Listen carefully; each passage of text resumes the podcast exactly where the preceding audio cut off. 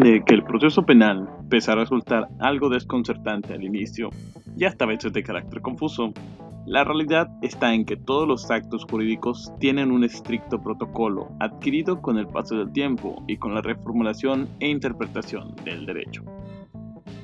Sin embargo, no es ajeno a nosotros la forma de llevar a cabo los actos jurídicos en una de las ramas más vitales del derecho, y también encargada de mantener cierta paz en nuestra cada vez más compleja sociedad.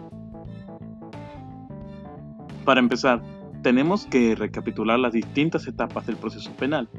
Recordamos que durante la captura, toma de datos y la puesta a disposición del órgano judicial para con el detenido, se inicia la fase de la audiencia inicial, cuyo fin pretende la formulación de la imputación de los delitos del cual el Ministerio Público realiza diligencias encaminadas a obtener datos de pruebas que establezcan que probablemente se ha cometido un delito y que alguien intervino y o participó en su comisión.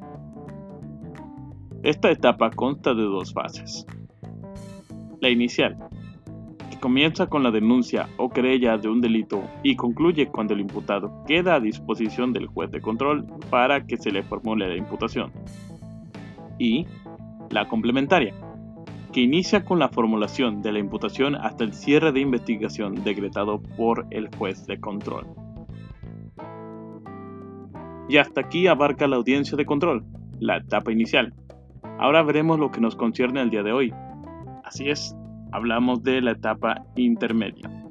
El Código Nacional de Procedimientos Penales explica en su artículo 334 que el objeto es ofrecer y admitir los medios de prueba que las partes tengan y también de depurar los hechos controvertidos que serán la materia del juicio.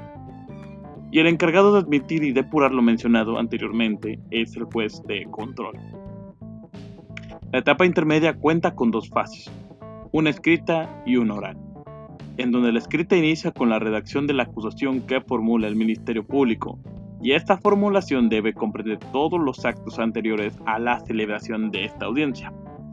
Por otro lado, la fase oral inicia cuando se lleva a cabo la celebración de la audiencia intermedia y termina cuando el juez dicta el auto de apertura a juicio oral, basado en el artículo 334, párrafo segundo del Código Nacional de Procedimientos Penales. Las actuaciones que se llevan a cabo en el desarrollo de esta etapa son las siguientes. 1. Formulación de la acusación. 2. Exposición de defensas y excepciones. 3. Ofrecimiento de pruebas. 4. Los acuerdos probatorios. 5. Autos de apertura a juicio oral. Toda vez que se hayan admitido o excluido los medios de prueba, el juez dictará auto de apertura a juicio y ordenará su envío al tribunal de enjuiciamiento. Por tanto, aquí se termina en lo que a nosotros nos concierne la etapa intermedia. Ya para finalizar, creemos indudablemente que para el sistema de justicia penal funcione adecuadamente es necesario las cuestiones relativas a la exclusión probatoria derivada de violaciones a los derechos fundamentales, conocidos hoy por hoy como derechos humanos, queden definitivamente dilucidadas de forma previa a la apertura del juicio oral y de tal manera que el juzgador en esta última etapa tenga como función exclusiva el análisis de las pruebas para determinar la existencia del delito y la responsabilidad del acusado.